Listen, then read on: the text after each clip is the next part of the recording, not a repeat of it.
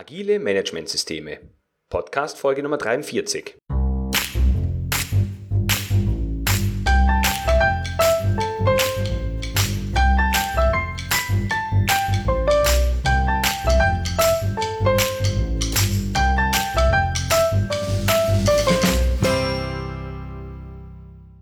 Ein enthusiastisches Hallo und ganz herzlich willkommen zur heutigen Episode des Podcast Qualitätsmanagement on Air.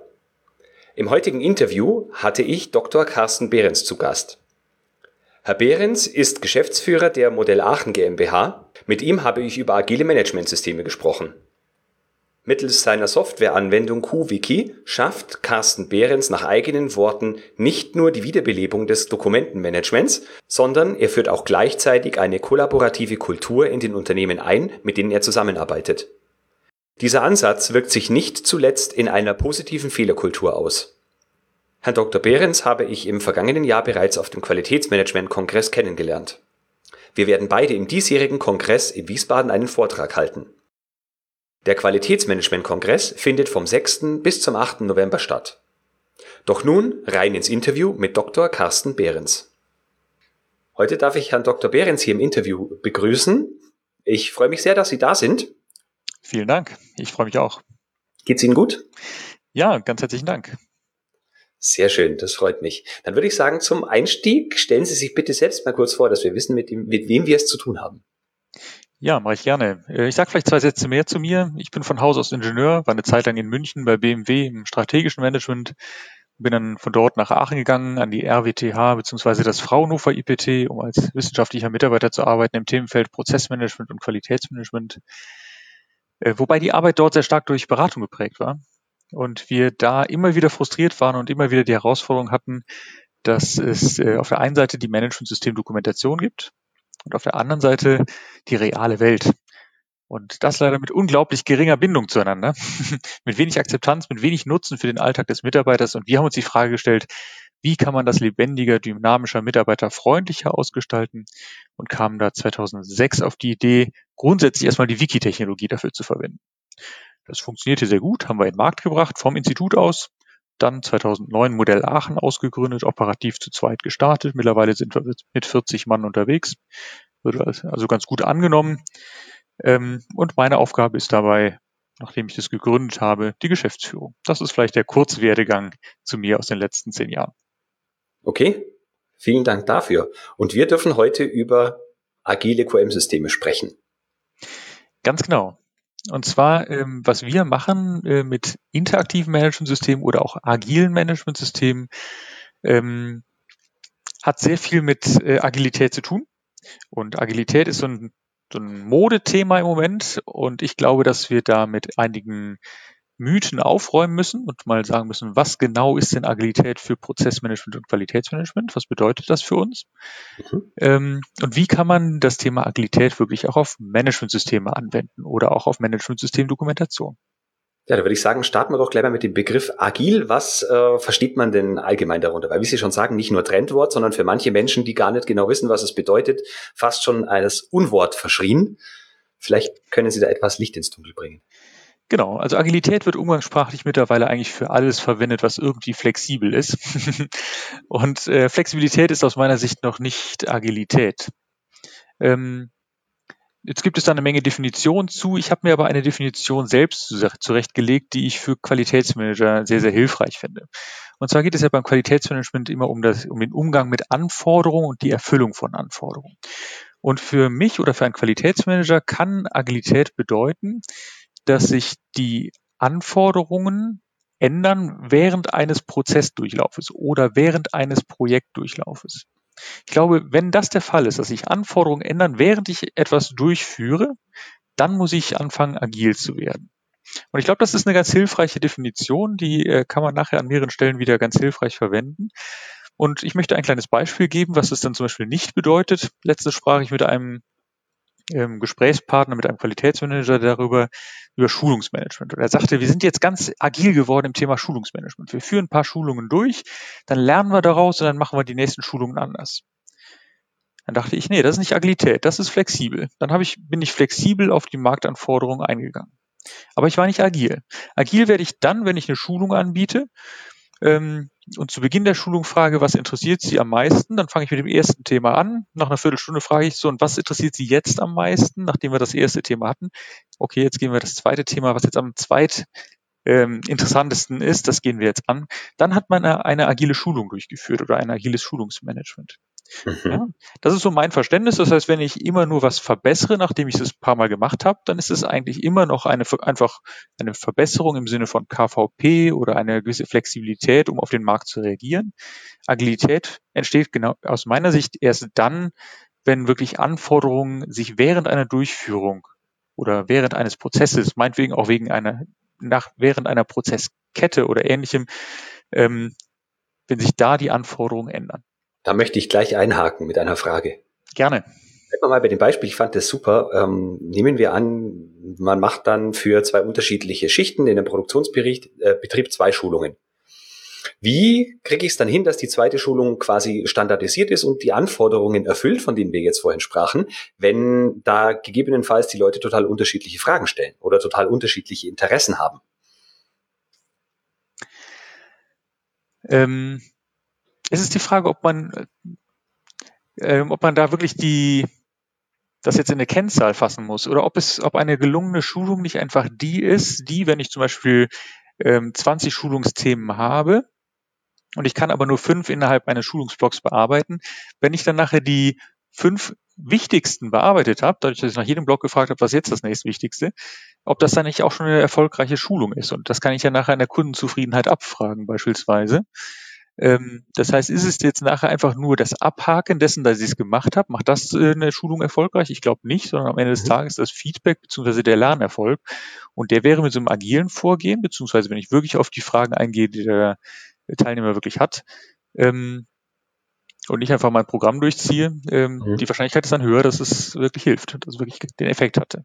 Ich bin äh, gedanklich und inhaltlich total bei Ihnen. Ich spiele jetzt trotzdem mal den, sagen wir mal, harten äh, Paragraphenreiter und sag, äh, bin jetzt vielleicht Auditor, der, der jetzt in ein Unternehmen kommt, die genauso agile Schulungen macht, wie Sie das sagen, und möchte jetzt als dieser ähm, erstmal Schulungsdokumente sehen. Dann, dann legt man mir irgendwie Schulungsunterlagen auf den Tisch, die dann unter, also Unterschriften mit allen möglichen Leuten, die teilgenommen haben und möchte dann sehen, wie sieht die Schulungsunterlage zu dieser Schulung aus. Und dann müsste ja theoretisch, kann es sein, dass zwei Schulungen total unter, unterschiedlich sind, die keine gemeinsamen Nenner mehr haben, bis auf das ursprüngliche Thema. Und da könnte ich mir vorstellen, dass sich der ein oder andere sagen wir mal, unwohl fühlt. Was würden Sie dem entgegnen, wenn er sagt, ja, aber die Schulungen sind ja gar nicht standardisiert bei Ihnen? ähm, also grundsätzlich vielleicht nochmal ein bisschen anders, das äh, ein bisschen größer aufgegriffen, die Frage. Äh, häufig wird Agilität mit Chaos in Verbindung gebracht. Nach dem Motto, ähm, bei Agilität gibt es dann keine Spielregeln mehr, es gibt nichts mehr, was man prüfen kann, es gibt keine Prozessstabilität mehr. Ähm, das glaube ich alles nicht. Und zwar, ähm, ich komme gleich wieder zu Ihrer eigentlichen Frage zurück, drehe nur eine kleine Schleife, äh, kleine Schleife. Und zwar bin ich der festen Überzeugung, dass ähm, agile Prozesse, zum Beispiel agile Entwicklungsprozesse, ähm, mehr Disziplin und mehr Regelung erfordern als herkömmliche Prozesse. Ähm, das erleben wir auch in unserer eigenen Produktentwicklung bei Modell Aachen. Mhm. Es erfordert tatsächlich mehr Disziplin, einen agilen Entwicklungsprozess äh, ähm, stabil zu halten, als es in der Vergangenheit mit klassischen Prozessen, also Wasserfallmodellen war. Ähm, und ich glaube auch, und das ist so eine kleine provokante These von mir, dass ein agiler Entwicklungsprozess selbst nicht agil ist, sondern hochgradig stabil und ähm, reproduzierbar. Allerdings nicht in den Inhalten, die durch diesen Prozess geschoben werden, weil die können sehr unterschiedlich und auch permanent umpriorisiert werden. Aber der Rahmen, den diesen Prozess bildet, der ist hochgradig stabil. Okay. Und so ist es, glaube ich, auch beim Schulungsmanagement. Ich kann also dem Auditor sagen, lieber Auditor, es gibt einen ganz klaren Prozess, wie wir zu den relevanten Inhalten kommen. Das wird nämlich zu Beginn abgefragt. Das wird nach jedem Modul innerhalb der Schulung abgefragt, was dann das Relevanteste ist im Sinne von Business Value. Und am Ende geht es darum, diesen Lernerfolg ähm, abzufragen und da gibt es halt eine ganz systematische Struktur, wie wir vorgehen. Aber es kann trotzdem dazu führen, dass ich in jeder Schulung, jeder einzelnen Schulung, unterschiedliche Themen behandle, weil jetzt gerade eben was anderes wichtig geworden ist. Okay. Nachvollziehbar? Ja, auf jeden Fall. Prima. Mhm. Ja, genau, wie, wobei das, das Schulungsthema ist nicht unser eigentliches Kernthema, Nein, sondern es geht eigentlich um Managementsysteme. Ähm, aber das war jetzt mal so ein praktisches Beispiel, wo man das, glaube ich, so ein bisschen nachempfinden kann oder nachvollziehen kann, was wir unter Agilität verstehen. Genau. Und würden Sie nach fast zehn Jahren Erfahrung, in denen Sie äh, jetzt schon quasi das Modell, die Modell Aachen GmbH haben ähm, oder betreiben, wo sind denn da die Fehlerschwerpunkte? Also was, äh, warum kommen die Kunden zu Ihnen? Welches Problem sollen Sie für die lösen? Also die typische Ausgangssituation, die wir leider auch bis heute in äh, einem Großteil Unternehmen haben, ist es, dass es eigentlich eine tote Management-System-Dokumentation gibt. Das heißt, ein QM-System, ein Management-System, was ähm, wenig Akzeptanz genießt, was im Alltag wenig von Mitarbeitern verwendet wird, wo wenig Rückkopplung aus dem Alltag von den Mitarbeitern dort hinein stattfindet. Das heißt, das, was wir alle, wir Qualitätsmanager alle ein totes QM-System nennen. Mhm. Und ähm, da kommen eben sehr viele Unternehmen auf uns zu und sagen, ähm, sie haben in Vorträgen eigentlich ganz gut erläutert, wie man es schafft, Managementsysteme so richtig lebendig zu bekommen. Und wir sagen immer, 10.000 Lesen Zugriffe pro Monat bei einem 100-Mann-Unternehmen oder 300-Mann-Unternehmen sind überhaupt kein Problem. Und da stellt sich immer die Frage, wie geht denn das? Wie schaffe ich jetzt, dass eine Managementsystem-Dokumentation und ein Managementsystem plötzlich so lebendig und interaktiv wird? Und äh, das hat aus meiner Sicht mehrere Aspekte. Ähm, das eine ist, dass wir sehr überzeugt sind von einem kollaborativen Ansatz. Das heißt, dass man nicht zentralistisch Managementsysteme gestaltet oder Managementsystem-Dokumentation gestaltet, sondern ähm, kollaborativ. Das heißt, dass alle Prozessverantwortlichen, aber auch alle Prozessausführenden die Managementsystem-Dokumentation mitgestalten, mitprägen können. Da kommt auch dieser Wiki-Gedanke, dieser Wiki-Ansatz her. Mhm ähm, wobei die Änderungen da noch einem Freigabe-Workflow unterliegen. Das heißt, wir schaffen jetzt keine Basisdemokratie, sondern es ist immer noch ein sauber geführtes System. Mhm. Das ist der eine Satz, äh, eine Ansatz, das ist die Kollaboration. Weil wenn ich äh, Unternehmensspielregeln mitgestalte, mitpräge, akzeptiere ich sie ganz anders, als welche, die mir zentralistisch übergestülpt werden. Das ist erstmal von der Motivation oder vom Anreiz dahinter günstiger. Der zweite Aspekt ist, dass wir ähm, zwei Disziplinen miteinander verheiraten. Das ist nämlich das Qualitätsmanagement beziehungsweise Prozessmanagement und ähm, das Wissensmanagement. Das heißt, dass wir das Wissen des Unternehmens in der Struktur der Geschäftsprozesse ablegen und damit ähm, keine nackte Management-System-Dokumentation mehr empfehlen, die einfach nur sagt, der ist für das verantwortlich, der für das, der für das, sondern sehr stark angereichert ist mit Wissen und Erfahrungswerten. Mhm. Dadurch wird die Management-System-Dokumentation für den Alltag des Mitarbeiters deutlich wertvoller. Er nutzt es öfter und koppelt auch mehr wieder zurück. Das ist der zweite Aspekt. Mhm. Und der dritte Aspekt, in dem ich in meinen aktuellen Vorträgen am meisten eingehe, ist, wie wir Management-Systeme einführen. Und ähm, Jetzt ist es so, dass wir zwar meistens nicht auf der grünen Wiese starten, sondern es schon eine Management-System-Dokumentation und auch ein QM-System gibt. Ähm, wir es im Prinzip nur zum Leben erwecken, aber wir sind der festen Überzeugung, ähm, dass es äh, keine Lösung ist, einfach ein Managementsystem aufzubauen und es nachher den Mitarbeitern vorzusetzen. Und äh, da vielleicht ein, schon mal ein kleines Gedankenkonstrukt. Wir ähm, äh, nähern uns dem Thema so, dass wir sagen, es gibt, stimmt nicht ganz, aber das hilft als Modell im Kopf, es gibt den Qualitätsmanager, der ist der Entwickler des Managementsystems. Und dann gibt es den Mitarbeiter, der ist der ähm, Kunde sozusagen des Managementsystems. Mhm. Und was uns jetzt ähm, in der Vergangenheit nicht gelingt, ist, dass der Entwickler des Managementsystems den, seinen Kunden glücklich macht. Der trifft einfach die Kundenanforderungen nicht. Der entwickelt ein Managementsystem, was keiner haben will. Mhm. Sage ich jetzt mal so ein bisschen überspitzt. Ja? Sonst ja. wäre es ja nachher nicht tot. Genau. Und ähm, wir glauben, dass man mit den Prinzipien äh, mit den agilen Prinzipien, wenn man das an die Entwicklung eines Managementsystems herangeht, dass man dann zu deutlich lebendigeren Managementsystemen kommt. Und das bestätigt eben unsere Praxis aus, ich glaube jetzt 800, äh, 380 Kunden, die wir haben, mhm. namhafte Kunden von, sag mal, 40, 60, 80 Mitarbeitern bis weit über 10.000 Mitarbeitern. Das heißt auch Bosch, Siemens, Swarovski, Magna, Caterpillar sind Kunde von uns. Das heißt, wir durften das auch schon bei einer Menge Konzernen üben. Okay, ich habe zwei, drei Fragen dazu. Gerne. ähm, zu Beginn haben Sie schon den Begriff totes Qualitätsmanagement äh, gebraucht. In, aus Ihrer Erfahrung heraus, äh, werden die, also sterben die, wenn sie dann eingeführt sind, oder sind die schon Totgeburten? Ich glaube, dass äh, die meisten Management-System-Dokumentationen oder Management-Systeme ähm, eigentlich Totgeburten sind, mhm. weil ähm, sie meistens auch unter dem falschen Vorsatz sozusagen eingeführt wurden. Und zwar nämlich mit dem Ziel, ein Zertifikat an die Wand zu bekommen. Mhm. Das heißt, wenn der Anreiz oder die Motivation nicht von innen herauskommt, nicht aus dem Unternehmen herauskommt, sondern eigentlich von außen kommt, also sprich über einen Kunden, der das einfordert, ähm, dann kann das eigentlich schon nicht mehr so richtig gut werden. Erst wenn erkannt wird, dass es einen persönlichen Nutzen stiftet für jeden einzelnen Mitarbeiter im Unternehmen, und was ich persönlich davon habe, erst dann kann das eigentlich so richtig lebendig werden. Deswegen glaube ich, dass die meisten Management-Systeme tatsächlich schon Totgeburten sind. Mhm. Okay. Und Sie haben äh, jetzt gerade das Bild gezeichnet eines Entwicklers und des Kunden und das heißt, mit Ihrem agilen Modell machen Sie quasi eine Zwischenstufe, schaffen Sie und machen Beta-Tester die dann äh, quasi das System ganzheitlich mitbestimmen oder heißt es einfach in Anführungsstrichen genau. nur, dass es sie die Kunden ein paar Aspekte, die Agilität, für Agilität ganz entscheidend sind. Mhm. Ähm, ein Aspekt ist zum Beispiel möglichst schnell ein in der agilen Welt sprechen vom Minimum Viable Product mhm. ins, ins, in den Markt zu bringen. Ähm, und das wenden wir eben auch auf die Management-Systemgestaltung an. Das heißt, dass wir sehr rasch ein, zum Beispiel einen Prozess skizzieren, mit seinen Eckdaten. Das kann auch so ein bisschen nach Turtle-Logik sein, das können aber auch Flussdiagramme sein. Und dann relativ schnell eben den Ausführenden zeigen, vielleicht haben wir es auch mit ihm gemeinsam skizziert, so dass er sehr schnell ein Feedback dazu geben kann, was äh, denn noch anders sein soll, was, äh, ähm, was ergänzt werden soll, damit es wirklich einen Alltagsnutzen für ihn stiftet. Ja. Klingt jetzt erstmal undramatisch. Das will QM schon immer, den Mitarbeiter einbinden. Das ist eigentlich jetzt noch nichts Neues. Das äh, Neue daran ist, dass wir die Social Media Technologien, wie zum Beispiel die Wiki-Technologie dafür nutzen, um den Mitarbeiter noch viel intensiver und früher einzubinden. Okay.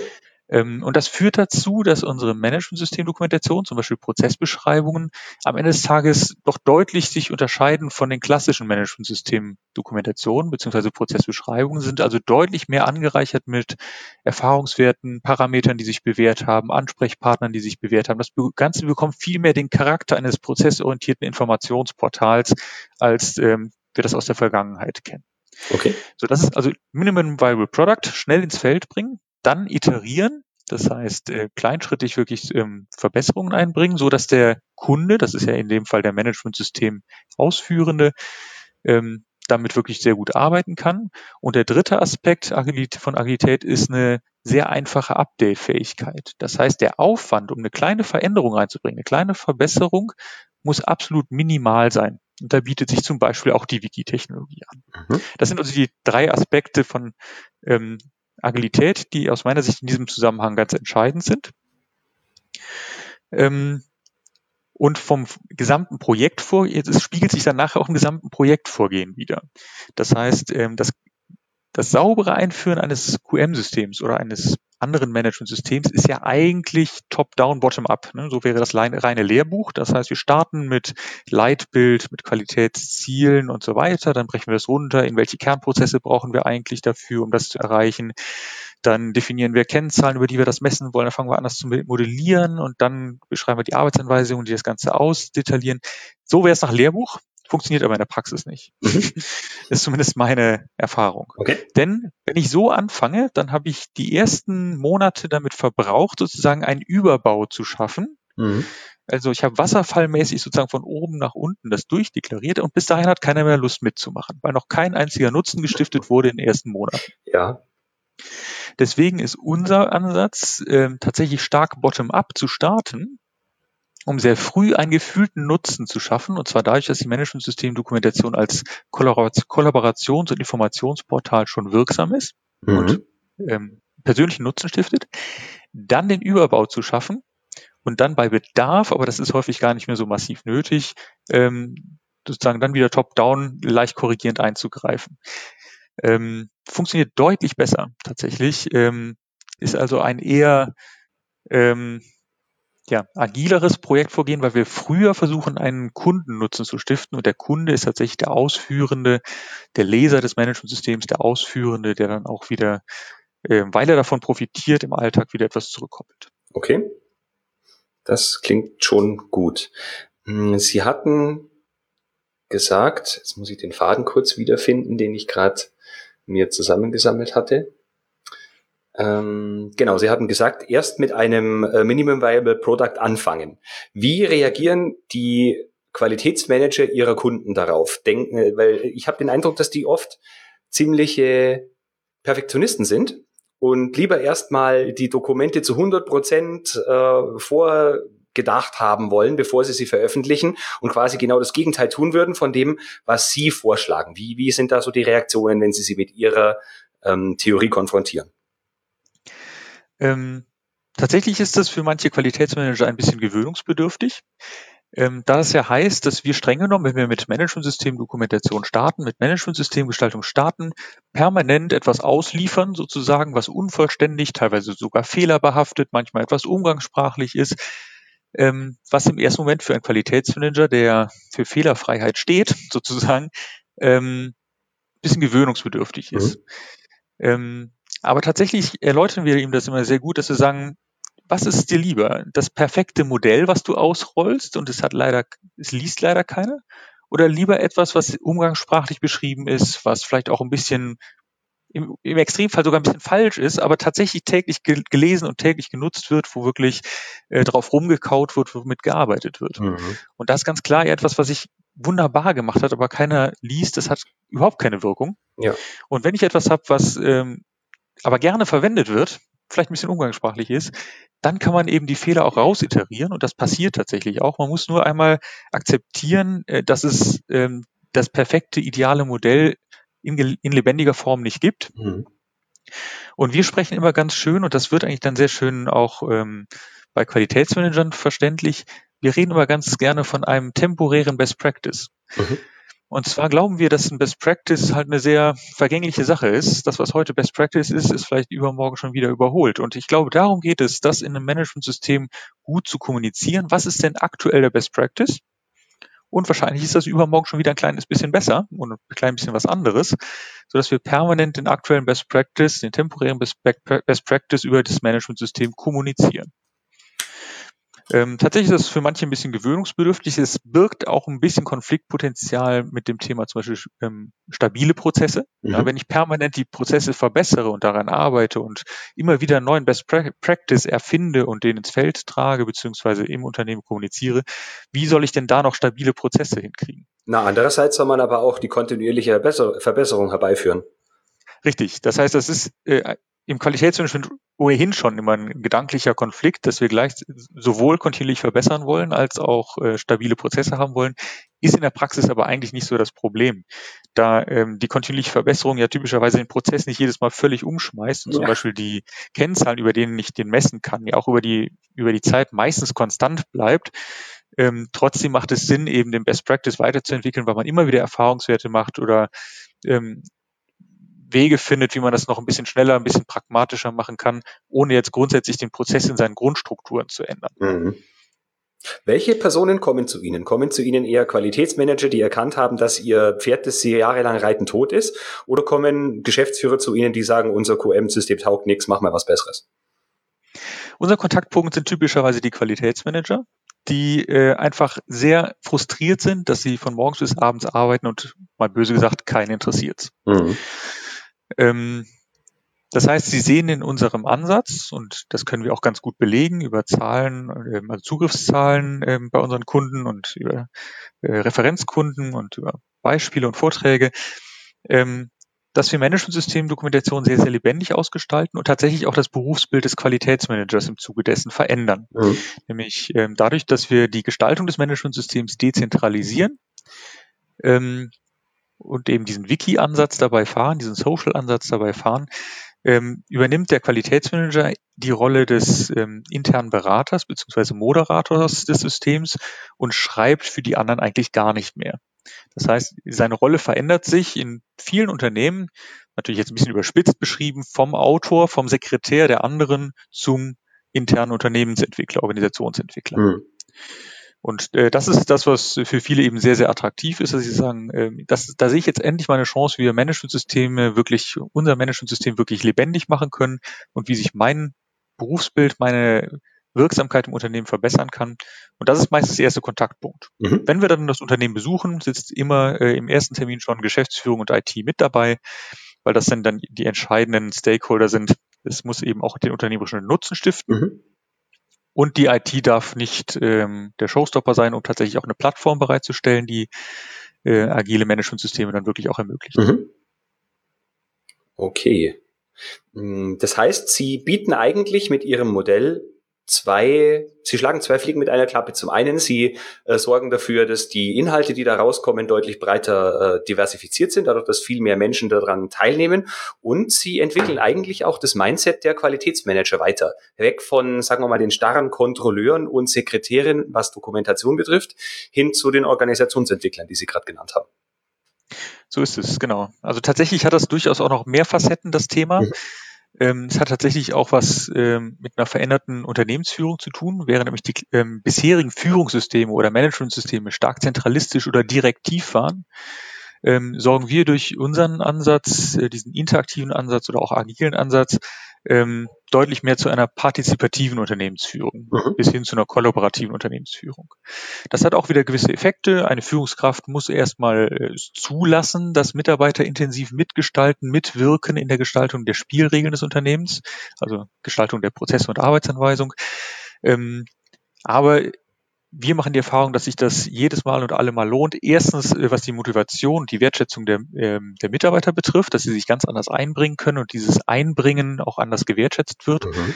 Ähm, und auf der anderen Seite wirklich das Potenzial von Mitarbeitern dann auch wirklich unternehmerisch genutzt werden kann. Das heißt, gegenüber Geschäftsführungen ist zum Beispiel auch das ein ganz interessanter Aspekt, ähm, dass man über diesen partizipativen Führungsstil, den man mit diesem, dieser Form des Managementsystems ja, etabliert, eben noch ganz anders das Potenzial der Mitarbeiter nutzen kann und ganz anders für eine Motivation und auch für ein Einhalten der Spielregeln sorgen kann. Mhm.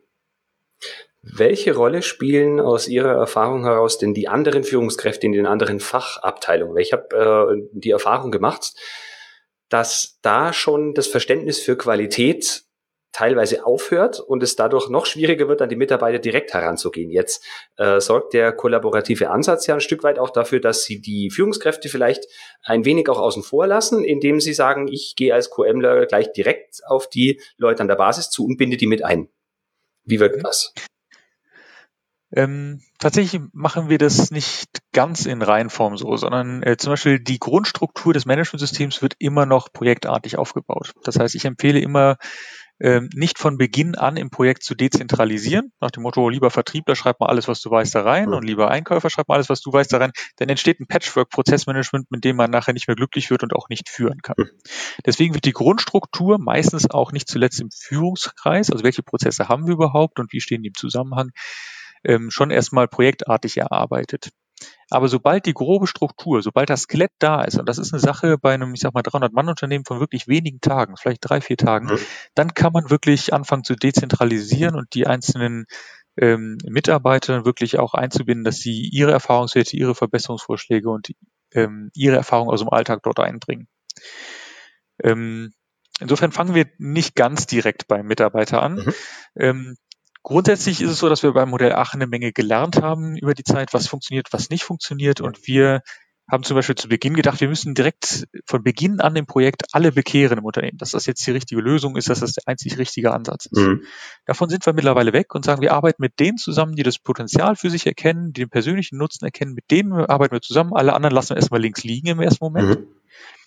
Und dann machen wir die Erfahrung, dass in fast allen Unternehmen ähm, dass in diesem Pilotbereich oder mit den Pilotanwendern so erfolgreich wird und sie ihren persönlichen Nutzen so stark darin erkennen, dass es Begehrlichkeit beim Rest des Unternehmens schafft und die dann mitmachen wollen aus eigenem Antrieb heraus. Mhm.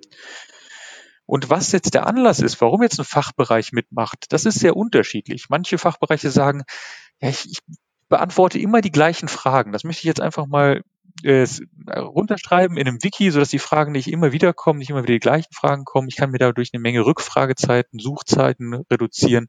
Das kann ein Anlass sein. Und es kann auch manchmal sehr operativ starten. Ich hatte zum Beispiel gestern ein Gespräch mit einem Geschäftsführer, der sagte, ich beantworte zweimal am Tag, äh, wie man einen neuen Toner bestellt. Ich will die Frage nicht mehr beantworten.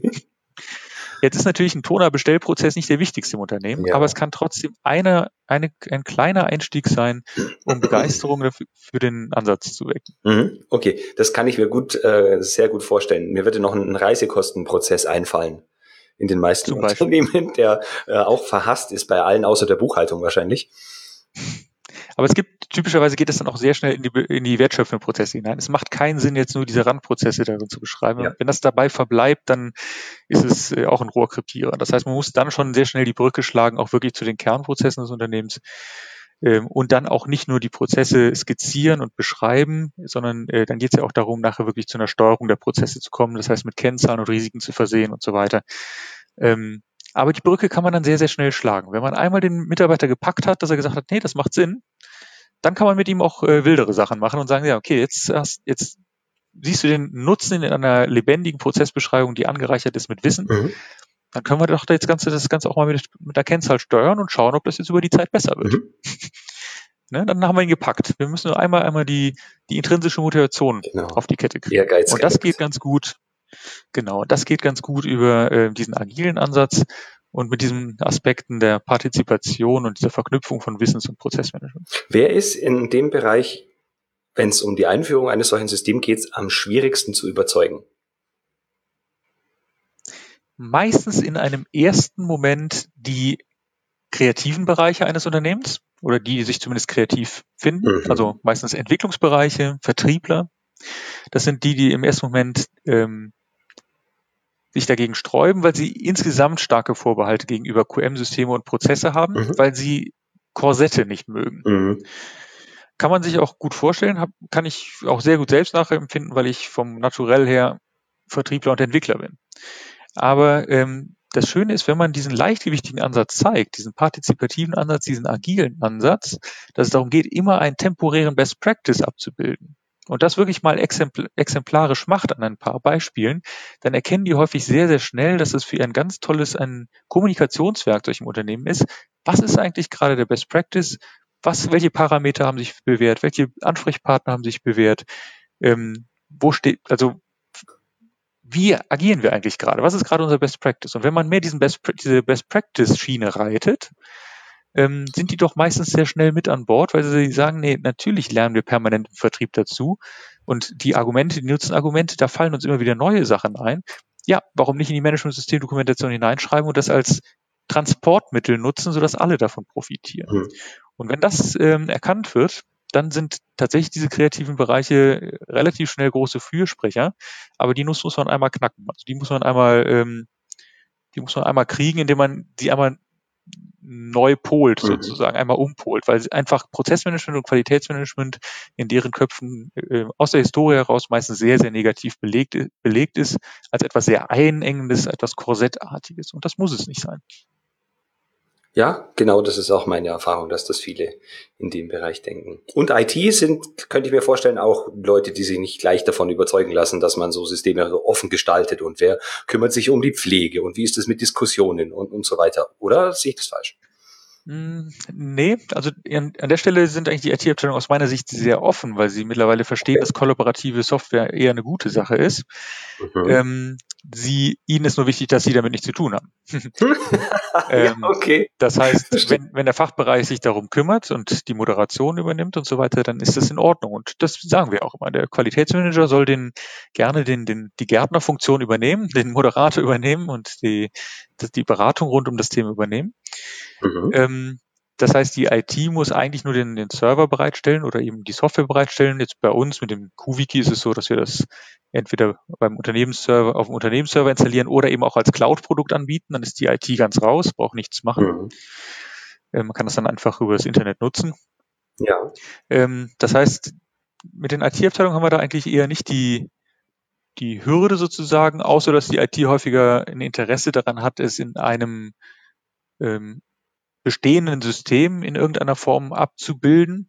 Und mhm. die Fachabteilung dann sagt, ja, aber in den bestehenden Systemen geht es nicht so mit dem Ansatz, den Modell Aachen empfiehlt. Ähm, wir müssen da schon auf eine Plattform wechseln, die das sehr günstig auch unterstützt, stützt, was Usability betrifft, was Strukturen mhm. und ähm, Abbildung von Use Cases betrifft, um das halt einfach moderieren zu können. Und da gibt es manchmal einen Konflikt, dass die IT sagt, ja, aber das geht auch irgendwie auch mit Office-Produkten und dann der, die Fachabteilung sagt, nee, es geht nicht, dann braucht man schon eine, eine Fachsoftware für. Das kann schon mal noch ein Gespräch, ein Konflikt sein. Mhm. Ähm, aber ist es auch in den wenigsten Fällen. Also IT ist tatsächlich nicht, nicht die Hürde in dem Themenfeld. Aus meiner okay. Sicht. Dann würde ich doch vorschlagen, gehen wir mal direkt in die Praxis und äh, malen wir mal einen kleinen Worst Case. Nehmen wir jetzt mal an, ich bin Qualitätsmanager in der Firma, die der Meinung ist oder der der Meinung ist, das QM-System ist tot, wir brauchen da eine Belebung und wir haben ein IT-System, das sich um die Dokumentation kümmern soll und das wahnsinnig viel Geld gekostet hat. Mhm. Jetzt höre ich in einem Interview vom Herrn Dr. Carsten Behrens, der sich super mit sowas auskennt und zeigen kann, wie man das implementiert. Ähm, nehme Kontakt mit Ihnen auf. Wie gehen Sie dann weiter vor mit so einem Kunden? Ähm, also grundsätzlich, wenn dieses sehr teure System zur Management-System-Dokumentation oder zur Prozessmodellierung in den letzten ein, zwei Jahren eingeführt wurde, dann ist es natürlich politisch sehr, sehr schwierig zu sagen, dass ähm, lösen wir jetzt ab, jetzt kommt was Neues. Das ist ähm, aus mehreren Gründen sehr schwierig. Erstens, derjenige, der sich damals dafür ausgesprochen hat, der verliert sein Gesicht, wenn das jetzt spontan wieder abgelöst wird. Und zweitens ist es so, dass ähm, natürlich auch das Unternehmen ja, die Glaubwürdigkeit bei dem Thema dann stark leidet, wenn man die nächste Sau schon wieder ein, zwei Jahre später durchs Dorf treibt. Also das ist natürlich ja. eher ungünstig, wenn das der Fall ist. Wenn es nicht da der Fall ist. Aber raus, da höre ich, ja. Entschuldigung, da höre ich aber raus, dass es Einbetten nicht in jedem Fall das geht oder nie geht. Dass das Einbetten eines, äh, also quasi Ihres Modells in ein so bestehendes teures System, dass das schwierig ist oder gar nicht geht, höre ich da raus. Also das Cool-Wiki ist jetzt erstmal eine ähm, separate Software, die, mhm. die man jetzt eher nicht in ein bestehendes, äh, in eine bestehende Software integriert, es sei denn, es ist so eine okay. offene Plattform wie SharePoint oder sowas, da kann man es natürlich mhm. sinnvoll rein integrieren. Okay. Ähm, aber ansonsten ist es erstmal eine eigenständige Lösung, okay. ähm, wo man dann sehr unterschiedlich die Übergangsphasen gestalten kann. Mhm. Ähm, man kann, wir empfehlen eigentlich bei allen größeren Unternehmen mit einem Pilotbereich zu starten, dass man sagt, wir greifen uns eine Prozesskette oder ein Team oder eine Abteilung, einen Standort, wie auch immer heraus und bringen es da ans Leben. Ja. Ähm, bringen also das schon mal ins Wiki ein, alles andere bleibt in den alten Systemen, wird dann aber aus dem Wiki heraus an den entsprechenden Stellen verlinkt, sodass ich schon grundsätzlich immer übers Wiki schon komplett navigieren kann zu allen Inhalten. Nur an mhm. manchen, an manchen Punkten sind die Inhalte halt schon im Wiki und bei manchen Punkten sind die Links eben auf externe Systeme verlinkt, da wo es halt früher lag. So kann man mhm. sehr, sehr nahtfrei und auch über eine gewisse Zeit ähm, die zwei Systeme parallel führen und sind ganz sanft sozusagen diesen Übergang gestalten. Ähm, grundsätzlich von den Aufwänden ist das sehr, sehr schnell gemacht. Ähm, das ist für viele ein Aha-Erlebnis, wenn sie dann mit uns zusammenarbeiten. Da das durch diese Dezentralisierung, durch die Partizipation eine ganz andere Dynamik aufnehmen kann, als wir das bei diesen eher zentralistischen ähm, Ansätzen der Vergangenheit kennen. Das heißt, ich sage immer, um bei einem 500-Mann-Unternehmen ähm, Management-System-Dokumentation lebendig aufzu, aufzubereiten, so dass es auf den Mitarbeiter ausgerichtet ist, in seiner Sprache, agil ähm, zu ihm gebracht. Wenn das länger als zwei, drei Monate dauert, äh, dass die Inhalte hochwertig sind und zertifizierbar sind, haben wir was falsch gemacht. Mhm. Und bis das dann angekommen ist, dass das in allen Köpfen, dass das jetzt eine zentrale Plattform für organisatorische Themen ist, für Prozesse, für, für Prozessdokumente, äh, für Prozessdiskussion, für Arbeits, ähm, Zusammenarbeitsdiskussionen. Das dauert ein bisschen länger, ähm, mhm. aber realistisch bei der Unternehmensgröße so ein Dreivierteljahr bis ein Jahr. Wenn die Führung dahinter steht, es selbst einfordert und selbst vorlebt. Mhm. Wenn sie das nicht tut, gibt es eine gewisse Gefahr, dass es nie so richtig lebendig wird oder droht nicht lebendig zu bleiben. Das mhm. ist wie immer bei allen Prozesse, Projekten in diese Richtung, das ist, denke ich, klar. Ja. Ähm, aber das geht erstaunlich schnell. Also hochwertige Inhalte, so dass das wirklich zertifizierbar ist und im Alltag wirklich einen großen Nutzen stiftet als prozessorientiertes Informationsportal, zwei bis drei Monate. Und bis es wirklich in allen Köpfen angekommen ist, dass jetzt eine Kollaborationsplattform, eine Kommunikationsplattform über Management-Themen ist, ähm, so ein Dreiviertel bis ein Jahr. Okay. Hm. Wie stelle ich mir das dann konkret vor? Nehmen wir an, wir haben das Ganze jetzt, jetzt ähm, eingeführt. Wie geht der Nutzer dann damit um? Also irgendein, ja, nehmen wir mal diesen klassischen Fall. In einem Audit kommt raus, irgendein Prozess ist noch nicht so richtig definiert, muss man noch ein Dokument dafür erstellen. Äh, nehmen wir mal als Beispiel der Reklamationsprozess. Den hat fast jedes Unternehmen. Und äh, Dokument gab es bisher gar keines. Wir sollen jetzt eins machen und zwar gleich Ihr Modell nutzen. Mhm. Wie, wie wird vorgegangen? So im klassischen Fall. Da gibt es verschiedene Varianten, kann ich mir vorstellen, aber so ein, ein typischer Fall. Ein typischer Fall wäre, Fall wäre ein kleiner Prozessworkshop, so Größenordnung zwei, drei Stunden, wo man ähm, ein, zwei Wissensträger zusammenbringt, am besten zwei oder drei, das ist ein gutes Maß, mhm. ähm, um diesen Reklamationsprozess einmal zu skizzieren. Ja. Ähm, direkt im Wiki ähm, so dass man da direkt ein grobes Glätt hat, wie dieser Reklamationsprozess im Moment ist. Ich bin ein großer Freund von Ist-Prozessmodellierung. Okay. Ähm, können Sie noch ganz kurz vielleicht sagen, wie sieht denn so ein Wiki aus? Also ich meine, wir sind jetzt hier ein, ein Audioformat, da kann man nicht so viel Bilder sehen, aber unter Wiki stelle ich mir so einen kleinen Wikinger vor, der durchs Bild rennt. Wiki kennen ja die meisten von Wikipedia. Genau. Und wir mhm. nutzen das gleiche Prinzip, nur unternehmensintern und jetzt eben nicht mhm. für Lexikonwissen, sondern für die Management-System-Dokumentation. Okay. Das heißt, das gleiche Prinzip ähm, bedeutet in dem Fall, dass jeder Mitarbeiter sich einbringen kann, Erfahrungswerte und Verbesserungsvorschläge einbringen kann. Ja. Den großen Unterschied aber zu Wikipedia, dass die Änderungen noch einem Freigabe-Workflow unterliegen. Das heißt, mhm. wenn jetzt ein Mitarbeiter gesagt hat, das ist nicht ähm, irgendwie Schritt zwei und drei, sollten wir tauschen, dann äh, gibt es entsprechend noch der Prozessverantwortliche frei und in der zweiten Instanz meist noch eine zentrale Stelle, sprich QM. Dann haben wir noch mhm. einen freigegebenen Stand. Das ist so die Grundmechanik, die Grundlogik, die dahinter steckt. Wie mhm. sieht das mhm. Ganze optisch aus? Das kann aussehen wie Wikipedia, so in äh, vom, vom, vom Look and Feel. Und so kann man sie auch durchnavigieren, über von der Prozesslandkarte durchgängig navigierbar über Prozessbeschreibungen, Arbeitsanweisungen zu Folgeprozessen, zu Unterprozessen. So wie man es von Wikipedia erkennt, über Links einfach sich barrierefrei zu, durch die Welt zu navigieren. Ähm, jetzt die Besonderheit beim QWiki ist zum Beispiel, dass man äh, auch Prozesse direkt im Wiki modellieren kann. Das heißt, man kann so Flussdiagramme direkt im Wiki modellieren, braucht also kein Visio oder sonstige Fremdprodukte, sondern kann auch das direkt im Wiki machen. Auch da bieten mehrere Wikis mittlerweile die Möglichkeit dazu. Mhm. Zusätzlich ähm, gibt es die Möglichkeit, Risiken und Maßnahmen an den Prozessen ähm, anzulegen und eben zu steuern darüber oder eben auch Kennzahlen äh, zu visualisieren und an die Prozesse anzuheften. Das heißt, es gibt noch ein bisschen mehr Funktionalität, als man es von Wikipedia her kennt. Aber wenn man erstmal diesen, wenn man Wikipedia kennt, kennt man im Prinzip auch schon den Grundgedanken des QWikis. Ja, und ich habe gerade eben auch äh, Screencasts gefunden auf Ihrer Internetseite. Die könnten wir ja in den Show Notes verlinken. Dann kann jeder, der will, ja mal drauf gucken, oder? Ja, sehr gerne. Genau, da wird es eigentlich sehr schön transparent. Ähm, wir gehen sehr, sehr offen mit unserer Information um. Das heißt, unsere Homepage bietet, glaube ich, recht viel Information und Möglichkeit zum Stöbern, wenn man sich diesem Thema ein bisschen widmen möchte. Okay, aber ich wollte Sie gar nicht unterbrechen. Ich wusste nur nicht genau, wie viele Menschen mit diesem Q-Wiki-Begriff etwas anfangen können. Wir haben ja schon mal mehrfach das Vergnügen zu dem Thema gehabt, aber vielleicht der ein oder andere Hörer, Hörerin noch nicht. Aber dann machen wir jetzt weiter mit unserem Beispiel. Entschuldigen Sie die Unterbrechung. Genau, also jetzt haben wir äh, die in einem kurzen Prozessworkshop, das können so zwei Stunden sein, mit äh, zwei, drei Wissensträgern, haben wir den Prozess skizziert, an die richtige Stelle verlinkt ins restliche Prozessmodell ähm, und haben vielleicht erst einfach mal mit zehn Schritten, die das ganz grob skizzieren, mit jeweiligen Verantwortlichkeiten versehen, skizziert, was da eigentlich passiert. Mhm.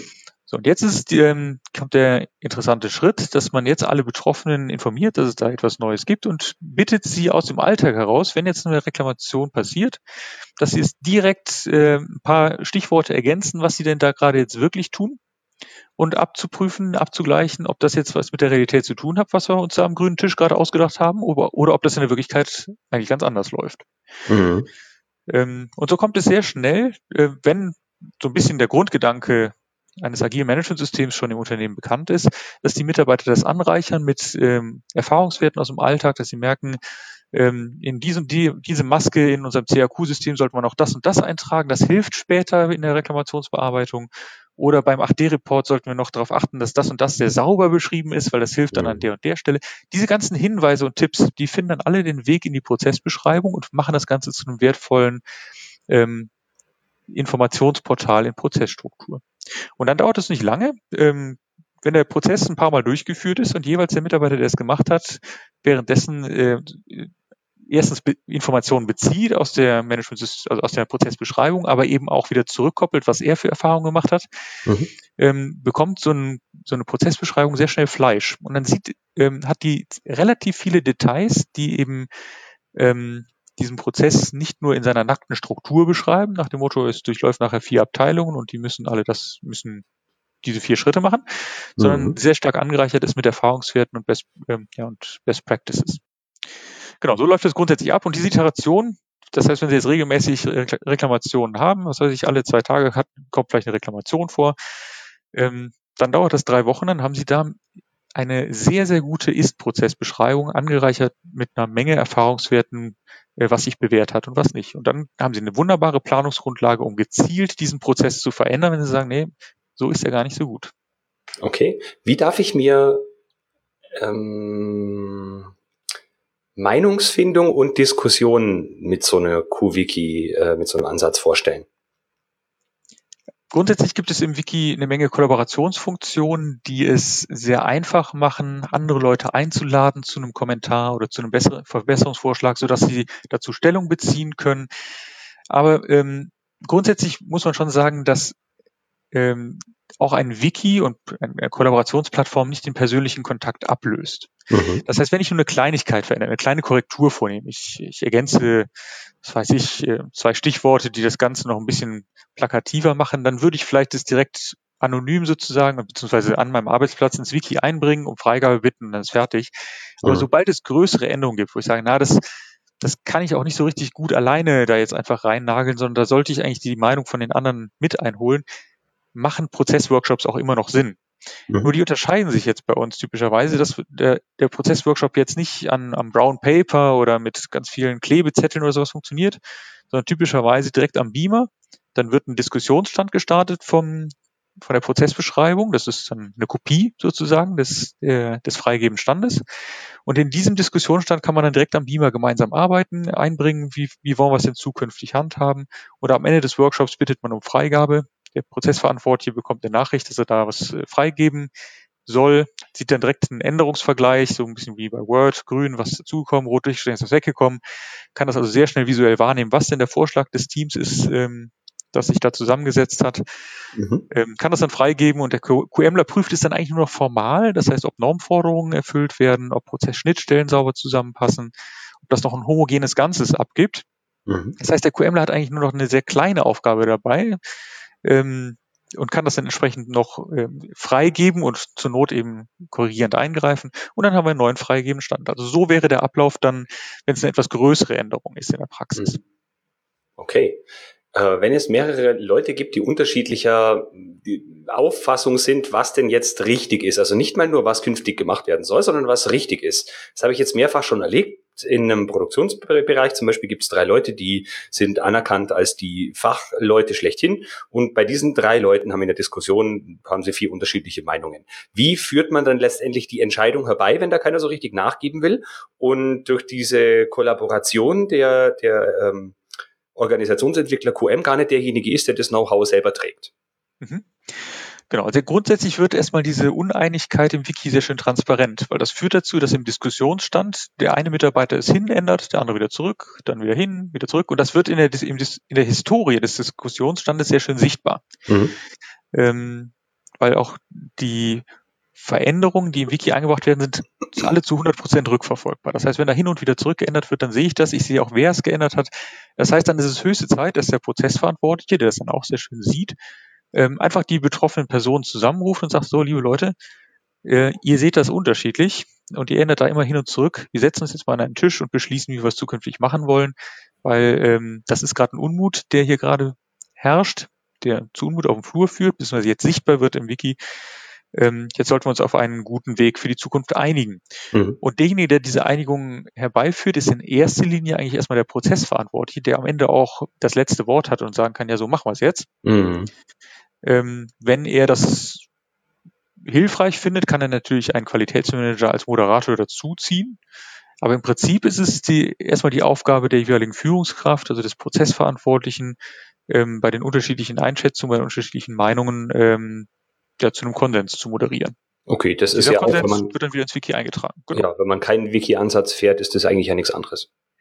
Genau, das ist erstmal nichts anderes. Das Schöne beim Wiki ist, dass es sehr leichtgewichtig ist, direkt aus dem Workshop heraus es ins Wiki einzubringen, ähm, um Freigabe zu bitten ähm, und bei Bedarf dann die Informationsflüsse auch darüber hinaus noch zu steuern, dass informiert wird, wen es alles betrifft und dass man dann das Feedback von anderen sehr, sehr leichtgewichtig noch einsammeln kann.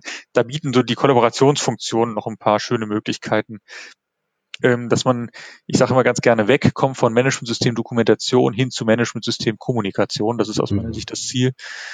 Ähm, da bieten einfach die Social Media Technologien schöne Möglichkeiten, diese Kommunikationsflüsse schlau zu machen. Mhm. Ja, das stimmt. Ja, jetzt haben wir ganz viel auch über Ihr Modell gehört und ich finde es sehr faszinierend. Das hatte ich, glaube auch bei unserem ersten Telefonat schon angedeutet. Wenn man jetzt mehr über Ihr Modell wissen möchte, wie erreicht man Sie am besten? Was wir jederzeit machen können, ist, dass wir einfach mal bei Ihnen im Unternehmen vorbeikommen und das, diesen Lösungsansatz agiler Managementsysteme, interaktiver Managementsysteme im Hause vorstellen, mhm. mit unserer Lösung QWiki. Ähm, ansonsten halte ich sehr viele Vorträge äh, zu diesem Thema in unterschiedlichsten Gremien, wie zum Beispiel beim QM-Kongress, aber auch bei der DGQ, im Umfeld vom TÜV, beim VDMI, VDA, halte Vorlesungen an mehreren Universitäten, um diesen Lösungsansatz überhaupt erstmal bekannt zu machen.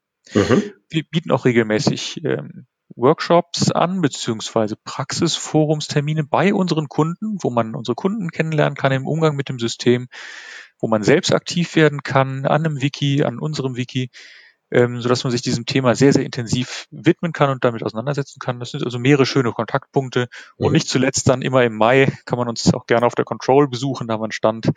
Äh, auch da kann man sehr schön in die Diskussion mit uns treten. Okay, und natürlich auf Ihrer Internetseite modell-aachen.de. Ganz genau, so ist es. Oder q-wiki.de, wenn man direkt zum Produkt will. Okay, ich werde beides natürlich in den Shownotes verlinken und am Schluss erzähle erzähl ich auch gleich, wo man die Shownotes finden kann. Perfekt. Jetzt würde mich noch interessieren, vielleicht können Sie noch den ein oder anderen Tipp den Hörern mitgeben, die keine Chance haben, so etwas, was Sie haben, umzusetzen, eben wegen diesen Zwängen. Man hat ein sündhaft teures System und es funktioniert nicht so richtig. Wie kann ich mich Schritt für Schritt trotzdem einem gewissen kollaborativen Ansatz nähern? Hm.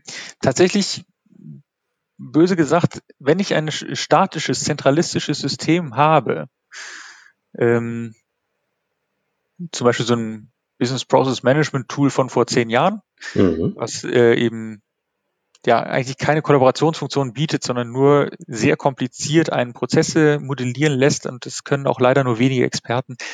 Da komme ich nicht zu einer Kollaboration. Das funktioniert leider nicht. Komme ich auch nicht ähm, dazu, indem ich einfach in den Terminen, die ich für solche Themenfindungen oder für solche Lösungsfindungen äh, anberaume, andere Leute einlade als klassisch?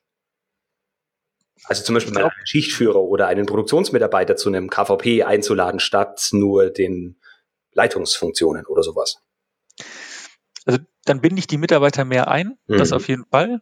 Aber es ist nach meinem Verständnis äh, kommen wir da noch nicht wirklich zu einem interaktiven oder kollaborativen Managementsystem. Das ist mhm. äh, eher, aus meiner Sicht, das ist einfach nur der klassische QM-Ansatz vernünftig gelebt, dass man die Mitarbeiter einbindet, aber zu diesem kollaborativen Ansatz, zu diesem agilen Ansatz kommt man dadurch nicht wirklich aus meiner Sicht. Okay. Dafür braucht man eine leichtgewichtige Kommunikationsplattform. Ähm, da kommt man einfach nicht so richtig drum herum. Das ist so ein bisschen so, als würde ich einem einem Flugzeugbauer sagen, jetzt entwickel doch mal agil. Ja, sein, sein Produkt gibt es im Moment einfach nicht hier agil zu entwickeln. Ja. Und so ist es, glaube ich, auch äh, in dem Fall, wenn ich keine ähm, Plattform habe, in der ich die Möglichkeit habe, äh, kollaborativ Inhalte einzubringen und auch sehr schön kleinschrittig, also iterativ Verbesserungen vorzunehmen mit ganz geringem Aufwand, mhm. dann kommt diese Kollaboration nicht zu, zustande. Das heißt, wenn ich keine Chance habe, ähm, eine Plattform ins Haus zu bringen, die ähm, sehr leichtgewichtig eine Partizipation, eine kleinschrittige Veränderung ermöglicht, dann würde ich tatsächlich eine andere Form von QM empfehlen. Und zwar tatsächlich ähm, gar nicht versuchen, Management-System-Dokumentation so richtig ans Leben zu bringen, sondern ähm, Management-System eher steuernd auszulegen. Das heißt, dass ich die Prozesse zum Beispiel auch nur ganz grob beschreibe, mhm. mit nur sehr wenig äh, Schritten und eher über den Turtle-Ansatz gehe, dass ich sage, ich steuere meine Prozesse im Wesentlichen über Kennzahlen, über Risiken, über Ressourcen, ähm, über Input und Output und Verantwortliche und Personen. Mhm. Dass ich also nur über die Eckdaten eines Prozesses diesen Prozess steuere und gar nicht den Anspruch habe, ihn im Detail auszugestalten. Mhm. Denn wenn ich ein, sobald ich einen Prozess detailliert beschreibe, so dass er wirklich als Informationsportal wertvoll wird, dann habe ich automatisch die Situation, dass ich einen relativ hohen Pflegeaufwand habe. Mhm. Und den kann ich zentralistisch nicht mehr leisten. Das heißt, mit einem zentralistischen Ansatz kann ich keinen hohen Detaillierungsgrad aufrechterhalten. Ja. Das heißt, ich habe zwei Möglichkeiten. Entweder ich ähm, bleibe ganz grob und steuere über die Eckdaten eines Prozesses die Prozesse. Das kann ich auch zentralistischer machen. Mhm.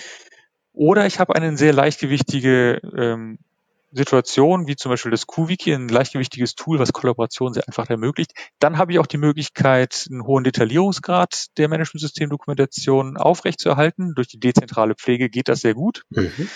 Und dadurch schaffe ich es dann auch wirklich, ähm, Nutzen zu stiften, als im Sinne eines Informationsportals. Mhm. Ähm, ich glaube, Mischformen gehen nicht. Ich kann nicht versuchen, mit einem statischen System, wo es sehr viel Aufwand ist, Veränderungen einzubringen, einen hohen Detaillierungsgrad und Partizipation hinzubekommen. Das ist, ähm, das funktioniert leider nicht. Mhm. Okay, ja, das kann ich verstehen. Versuchen wollte ich es trotzdem. Sehr gerne. Das Problem ist einfach, dass die Aufwände dann sehr hoch werden und dann ist die Wahrscheinlichkeit, dass der Aufwand größer ist als der gefühlte Nutzen für den Mitarbeiter, ähm, der ist leider sehr schnell da. Mhm. Okay, ich glaube, was wir noch nicht ganz deutlich gemacht haben, für mich persönlich liegt es ein Stück weit schon auf der Hand, aber was wir noch nicht ganz so deutlich hervorgestellt haben, wir haben jetzt äh, in Zukunft ein lebendiges System, das mhm. auch diese leichtgängigen Veränderungen und die stetige Verbesserung noch mehr fördert und den kollaborativen Ansatz und so weiter. Ähm, ganz zum Schluss der Wertschöpfung. Was haben wir denn am Ende davon? Wenn alle mitmachen, wenn das äh, alles so funktioniert, wie Sie das jetzt toll geschildert haben, was hat das Unternehmen davon? Ähm, das, der Effekt, der spiegelt sich nachher in unterschiedlichen Dimensionen wieder. Das ganz Operative, das, was man auch sehr schön messen kann, wenn man es mal wirklich möchte, oder mal vorrechnen kann, was bringt das in Euronen, ist einfach die Reduktion von Suchzeiten mhm. und die Reduktion von Rückfragezeiten. Mhm. Und das mache ich tatsächlich auch öfter in Akquiseterminen, dass ich sage, lieber Ansprechpartner, vielleicht ist es gerade ein QMler, wie viel suchen Sie am Tag so bei angenommenen acht Stunden Arbeiten? Okay. Dann ist typischerweise die Antwort, ja, eine halbe Stunde, manchmal mhm. auch eine Stunde. Mhm. Dann rechne ich ganz gerne mal hoch, okay, Sie sind jetzt ja nicht der einzige Mitarbeiter, der wahrscheinlich sucht, sondern ich nehme mal an, ähm, wir haben äh, alle Mitarbeiter bei Ihnen, die am Rechner sitzen, haben die gleiche Suchzeit. Mhm. Und dann rechnen wir es mal hoch, äh, mal an, mal 400 Euro oder sowas Tagessatz pro Mitarbeiter. Wie viel suchen wir eigentlich pro Jahr? Und jetzt nehme ich mal ganz konservativ an, dass wir es schaffen, die Such- und Rückfragezeiten um 10 bis 20 Prozent zu reduzieren, wenn wir diesen Wiki-Ansatz fahren und tatsächlich ein immer eine immer lebendige Management-System-Dokumentation mit allen äh, aktuellen Formularen, mit Links in die Produktivsysteme, mit Tipps, wie was geht. Also, dass ich einfach alles, was ich brauche, da wirklich beisammen habe in Prozessstruktur. Und ich nehme an, 10 bis 20 Prozent ist wirklich sehr, sehr konservativ. Und da kommt man schnell bei Unternehmen, ich sage mal mit 200, 300, 400 Mitarbeitern, auf einen äh, satt sechsstelligen Betrag ähm, an Suchkosten und dann sehr schnell an einen satt fünfstelligen Betrag an Einsparungen, wenn man das so macht. Mhm. Also wenn man diesen Ansatz einführt. Das ist so eine, eine sehr schöne Rechnung. Es gibt übrigens da eine kleine Excel-Datei bei uns auf der Homepage, da kann man das mal selbst mit durchführen. Mhm. Wer, das, wer das mal möchte, kann da sich mal durchklicken. Okay, schreibe ich mir ähm, gleich auf, wird auch verlinkt. Prima.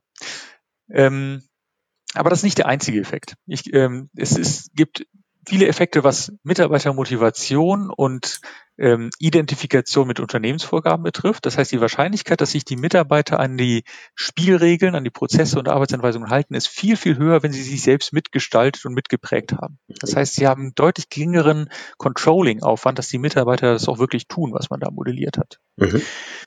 Dann ein anderer Aspekt ist, dass es sehr motivierend wirkt für Mitarbeiter, wenn sie sich einbringen können, wenn sie wirklich ihre Erfahrungen einbringen können, wenn sie ein Forum haben, in dem sie sich artikulieren können, miss über Missstände aufmerksam machen können, aber auch direkt Lösungen präsentieren können. Mhm.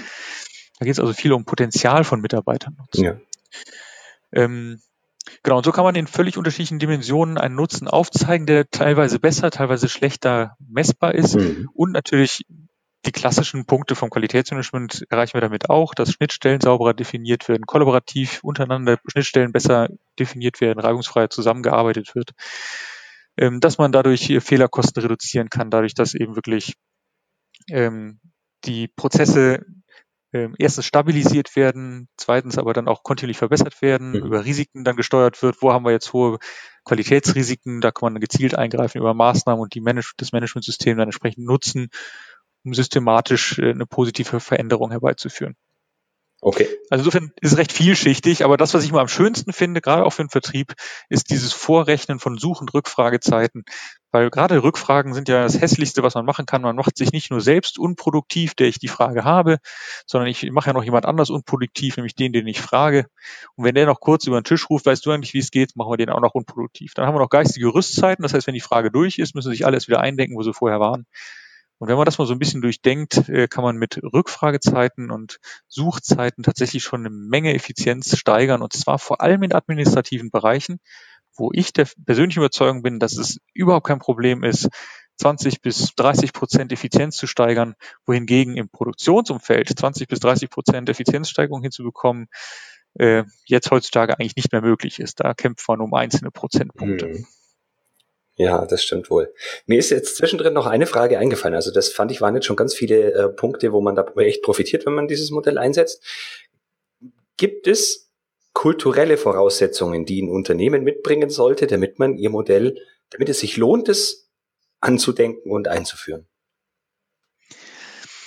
Hm, ich würde sagen eher nicht, wobei es schon so ist, äh, dass es in manchen Kulturen oder manchen Umgebungen besser funktioniert oder schneller oder einfacher funktioniert als woanders.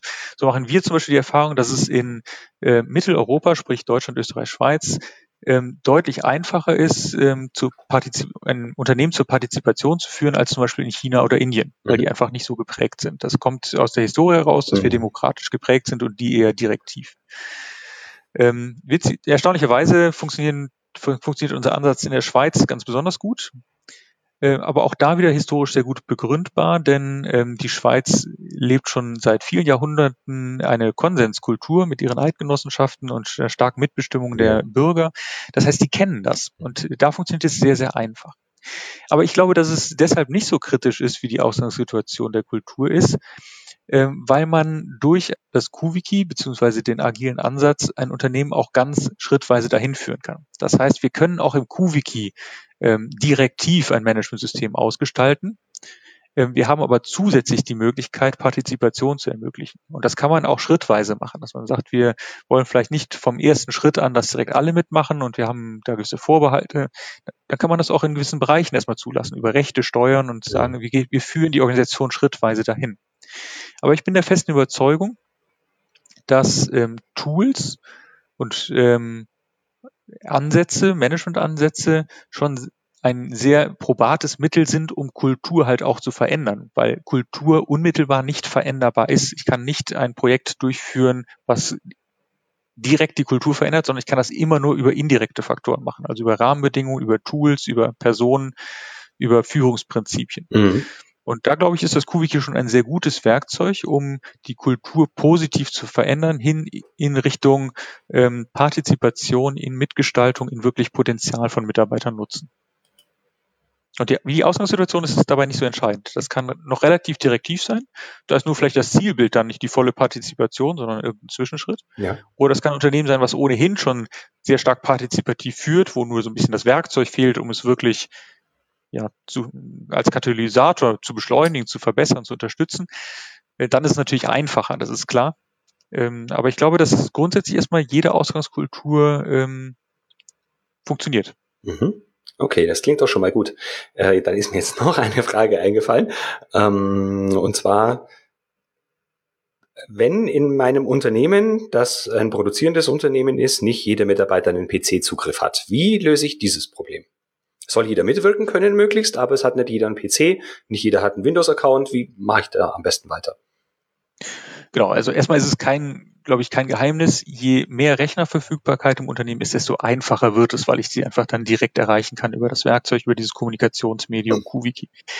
Ähm, das heißt, wenn wir im Produktionsumfeld sind, da wird tatsächlich ähm, recht viel mit Terminal-Rechnern gearbeitet, wo dann in der morgendlichen Runde halt Sachen vorgestellt werden. Der Meister übernimmt natürlich eine wichtige Schnittstellenfunktion dabei ein, eine Moderationsfunktion. Und wir sehen eben, dass in immer mehr Produktions, ähm, Shopfloors oder Produktionsumfeldern auch ähm, die Rechnerverfügbarkeit stark zunimmt. Das mhm. heißt, sei es über Tablets, sei es über ähm, Rechner, die eben mehr zur Verfügung gestellt werden.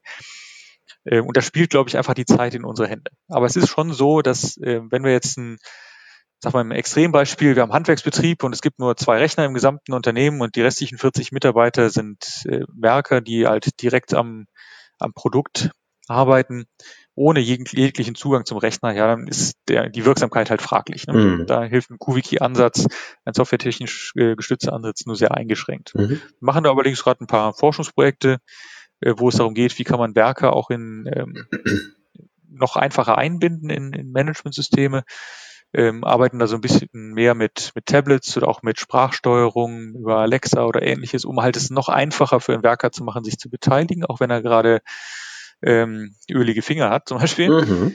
Ähm, aber ich glaube, da, ähm, da werden langsame Schritte ähm, ähm, stattfinden, wie man es noch einfacher machen kann für, für, für Werker, sich einzubinden. Aber ich glaube, die schnelleren Schritte, die passieren, äh, ist ähm, auf der Seite der Rechnerverfügbarkeit im Produktionsumfeld. Wir haben also viele Unternehmen mittlerweile, die tatsächlich an jedem Werkearbeitsplatz auch schon Rechner haben. Okay. Also das ist schon, das nimmt massiv zu.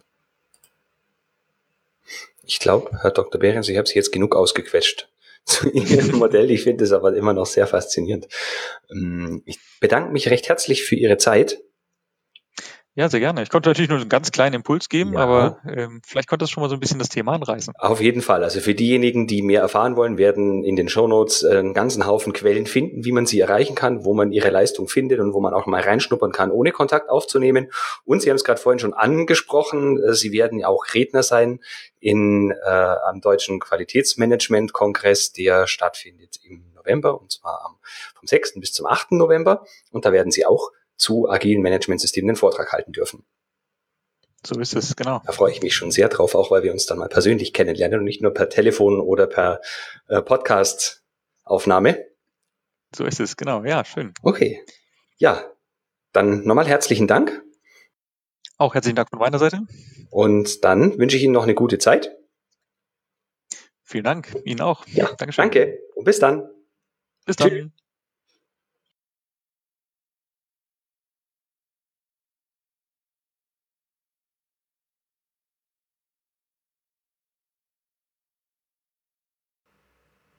Soweit mein Interview mit Dr. Carsten Behrens. Alle weiteren Informationen und Links finden Sie wie immer in den Show Notes. Diese erreichen Sie über www.q-enthusiast.de Schrägstrich Podcast Schrägstrich Folge 043.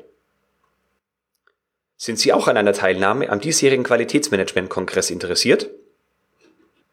Den Link zur Veranstaltung finden Sie ebenfalls in den Show Notes. Ich würde mich freuen, wenn wir uns dort persönlich kennenlernen. Doch nun wünsche ich Ihnen noch eine erfolgreiche restliche Woche und denken Sie wie immer daran, Qualität braucht kluge Köpfe, so wie Sie.